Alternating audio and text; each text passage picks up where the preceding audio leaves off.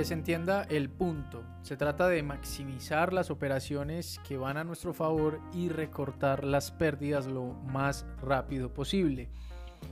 Cuando estamos haciendo day trading, sucede todos los días que hay algunas operaciones que van en contra de nosotros y tener algún hábito importante, profesional, diría yo que sería el comportamiento de consistencia, es salir rápido de esas operaciones. Y respecto a las operaciones que van a nuestro favor, maximizar dichas operaciones lo más que se puedan. Hemos hablado de distintas opiniones, tal cual como nosotros gestionamos nuestras operaciones. Se puede ver mucho más claro, sobre todo en el canal de YouTube, en donde hacemos trading en vivo todos los jueves y en donde compartimos a diario nuestra operativa en, en el mercado, contando nuestros aciertos, nuestras fallas y siendo muy transparente en el proceso. Y todos los días llevándonos algo de valor. Finalmente cuando tú cometes algún tipo de, error en el mercado, eh, lo debes de recibir como un regalo y no como un juzgamiento, algo negativo. No podemos estar calificando un stop loss como algo negativo. Debemos de calificarlo como parte de una muestra, como lo hablábamos en, en el podcast anterior. Parte del proceso. Sin embargo, la gestión de operaciones va muy conectado con el, con el psicotrading. Finalmente tenemos unos pasos, un plan de trading, paso 1, paso 2, paso 3, 4, 5, podemos tener no sé cuántos pasos, cada uno podrá realizar su plan y ese plan se debe de cumplir, pero para que haya cumplimiento debo de tener unas capacidades eh, de autodisciplina, de autocumplimiento y de respeto, porque finalmente estoy respetando mi palabra, respetando mi plan.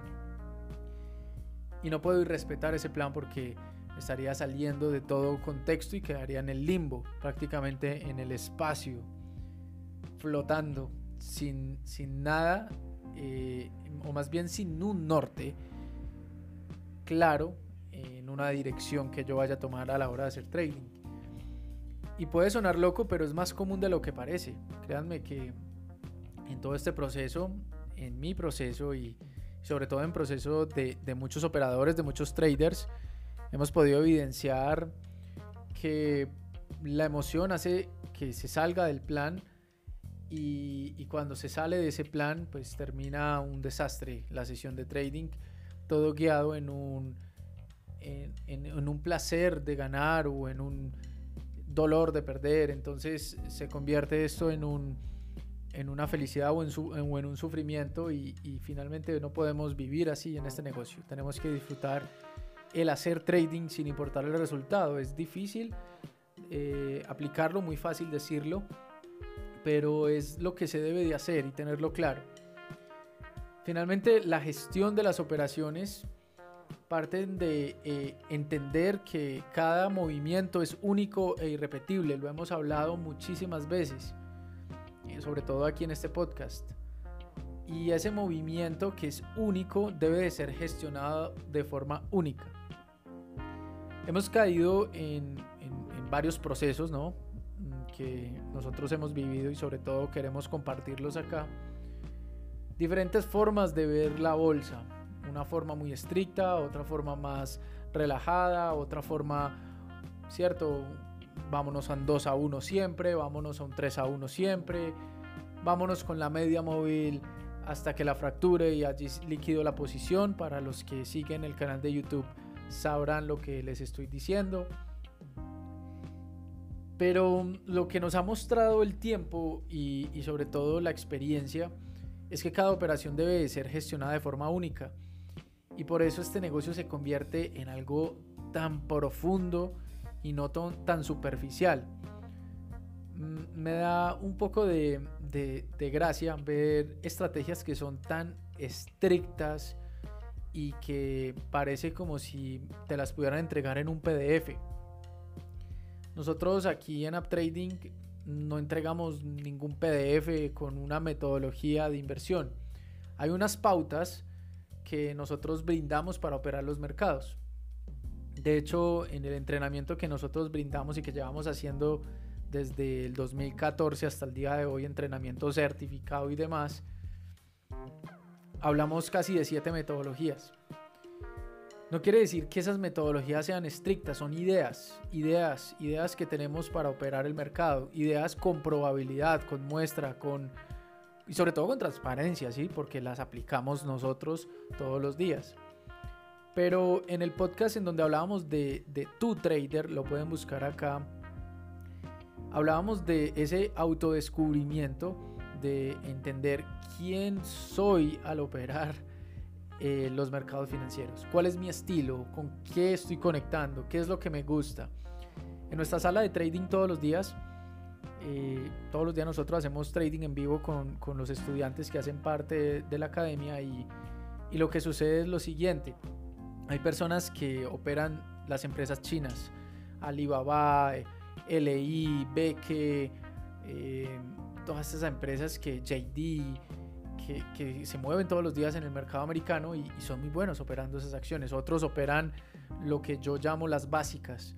Operan Apple, operan Tesla, operan Nvidia. Conozco un operador muy, muy exitoso en Nvidia. Entonces, no se trata que su fórmula de operar en Nvidia, por ejemplo, o en Tesla o en Apple, sea la misma para todos. Y eso es lo que yo desarrollaba en el podcast de Tu Trader, que cada uno debe encontrar su propio estilo. Y sobre todo al encontrar su propio estilo, aquí es donde va este punto y por esto este podcast va un poquito más adelante, porque ya tenemos la capacidad de entender que cada operación se debe de gestionar distinta. ¿A qué voy con esto? Que cuando tú aprendes una metodología, Normalmente te dan un posicionamiento de stop loss, un posicionamiento de take profit. Eso es lo que habla el sector, ¿no? Eh, te muestran una cantidad de metodologías que son completamente estrictas, inmodificables. Y, y cuando tú vas a operar, te das cuenta que cada operación puede modificarse sin alterar el riesgo, sin arriesgar más y sin cambiar las pautas iniciales de la metodología. Me explico. No se trata de, por ejemplo, nosotros operamos Gap and Go y eso no es un secreto. Está en, el canal de YouTube, todos los días lo hacemos, lo resumimos y lo explicamos. Esa es nuestra metodología eh, predilecta, operar el Gap and Go. Buscamos Gap y, buscamos esa continuación en el Gap. Eso es lo que nosotros hacemos todos los días y con eso nos va muy bien. El punto es que si yo tengo el gap and go y yo puedo ver que ese gap and go, esa continuación del precio, puede ser mucho más larga por, un, por una condición tal vez que los mercados todos se están moviendo al alza, que por ejemplo el Standard Poor's, que es un indicador importantísimo para nosotros, va al alza. Tal vez si yo estoy completamente cerrado y, y digo, ok, siempre me voy al 2 a 1 o al 3 a 1, no quiere decir que esté mal. Pero muchas veces por tú ir solamente por un 2 a 1 o por un 3 a 1, tal vez te puedes perder un 4 a 1, un 5 a 1. Hay que buscar un equilibrio en la operativa. Algunos trades los podemos hacer uno a uno, otros trades los podemos hacer dos a uno, otros trades, quién sabe. Por ejemplo, el día de hoy en nuestra sesión, esto está siendo grabado, pues cuando ustedes lo estén escuchando, está siendo grabado un poco eh, antes, ¿sí? Esto se está grabando el 24 de agosto del 2022 y, y finalmente mm, hoy operamos una, un trade en TRQ. Y TRQ fue un, un, trade que nosotros observamos, de hecho lo pueden buscar en el canal de YouTube por la fecha. Ahí dice, hicimos un 3 a 1. Normalmente una operación, sobre todo si tú estás haciendo scalping, debes de entender el concepto de hacer scalping, de, hacer corto plazo. Si tú estás haciendo corto plazo, pues normalmente los movimientos son cortos, ¿sí? Y, o sea, no estoy diciendo cortos de cortos, estoy diciendo de, corto plazo. El punto es que si los movimientos son de corto plazo, pues los movimientos son pequeños. Y muchas veces esos movimientos pequeños tienes que aprovecharlos, no puedes dejar dinero todo el tiempo sobre la mesa. En, en una de, de, las semanas anteriores, de, de, los máximos aprendizajes que pudimos tener, teníamos una perspectiva del mercado muy, muy, muy, muy, muy, muy alcista porque el mercado empezó a buscar otra vez máximos, ¿no? El punto es que por tener esa perspectiva, y se los digo porque fue un aprendizaje, y esto lo estoy diciendo para mí, y para todo el equipo de UpTrading, y para los UpTraders, y para todas las personas que quieran escuchar este podcast, es que pensábamos que podíamos hacer home run todos los días, podíamos, buscar un 4 a 1, un 5 a 1, un 6 a 1, ¿ya? Entonces, el mercado no se comportó así.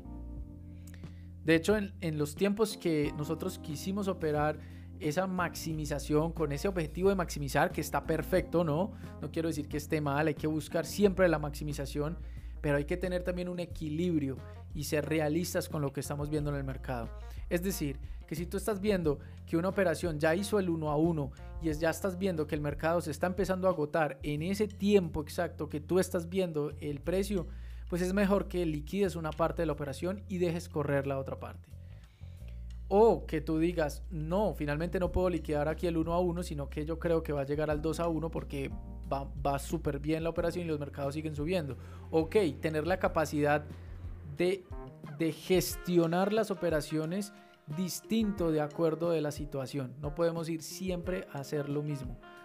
Porque cuando estamos haciendo siempre lo mismo muchas veces en la parte de gestión, miren que la metodología no se cambia la metodología sigue siendo la misma, los puntos de entrada son muy parecidos y tú haces lo mismo un día y otro día y al otro día y al otro día, siempre haces lo mismo. Pero en algunas ocasiones, digamos que tú estás en una operación y la operación se le incrementa la probabilidad de una continuación. Tal vez si vamos, por ejemplo, en largo y tú vas ya al uno a uno y ves una posibilidad que, que el trade continúe y tal vez te, te saque una vela importante que fracture un precio psicológico, que fracture un nivel importante que estabas viendo y tú dices, ok, yo creo que esto puede continuar. ¿Qué es lo mejor que tú puedes hacer allí? Puedes tal vez adicionar un poco de la mitad del lotaje acostumbrado a operar o la mitad de, del lotaje de tu operación para que puedas ganar más porque la probabilidad se está incrementando y tienes que ir con la probabilidad.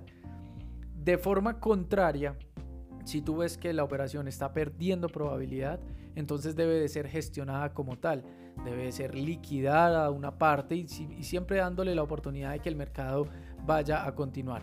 Y estamos hablando solo de ganancias. Ahora, si una operación va en tu contra, entonces ¿para qué vas a esperar a que llegue a tu stop loss? ¿Por qué no liquidas una parte de la operación, la mitad de la operación y esperas a ver qué sucede con esa otra parte?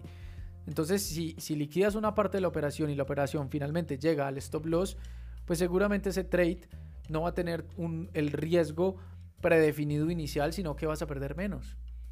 Y el tema es de, de, gestión. Y esa capacidad de gestionar no la da un libro, no la da un curso, no la da un video en YouTube, no la da un podcast, la da la experiencia, las horas de vuelo, la lectura del mercado. Todos los días tú estar viendo los precios, todos los días tú estar realizando hipótesis, especulando sobre el precio, pero de una forma inteligente, ¿sí? no especulando por especular, viendo qué está haciendo el precio, leyendo las noticias, entendiendo qué está pasando en el mercado, entendiendo la emoción del público, entendiendo el gráfico, las velas, la continuación.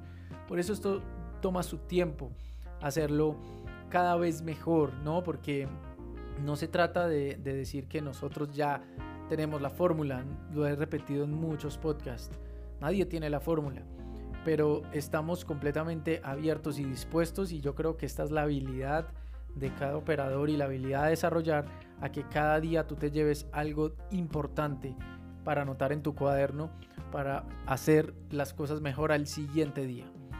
Y eso es lo más importante de todo. Recuerden que los jueves hacemos trading en vivo, todos los jueves por el canal de YouTube. Normalmente estos podcasts están saliendo los miércoles. Si ustedes alcanzan a escuchar este podcast el miércoles, pues conéctese mañana a las 8 y 20 y cuénteme por favor si escuchó los podcasts. Porque esto lo estamos haciendo de forma abierta, contando este tipo de situaciones en donde tal vez el recorrido y, la asimilación y la integración de todos estos conceptos y sobre todo la monetización de dichos conceptos eh, por parte de nosotros o por otras personas que han logrado esos objetivos o esos resultados o esos ratios o, esas operaciones pueden apoyar al proceso de muchas personas. Y como lo he mencionado en muchas ocasiones, esto es una terapia también para nosotros importantísimo poderlo plasmar aquí dejar estos conceptos aquí fijos en, este podcast para que puedan ser escuchados.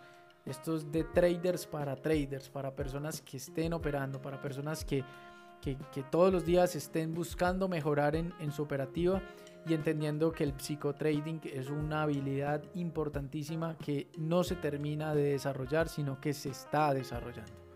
Abrazo grande y nos vemos en el próximo podcast. Que estén muy bien.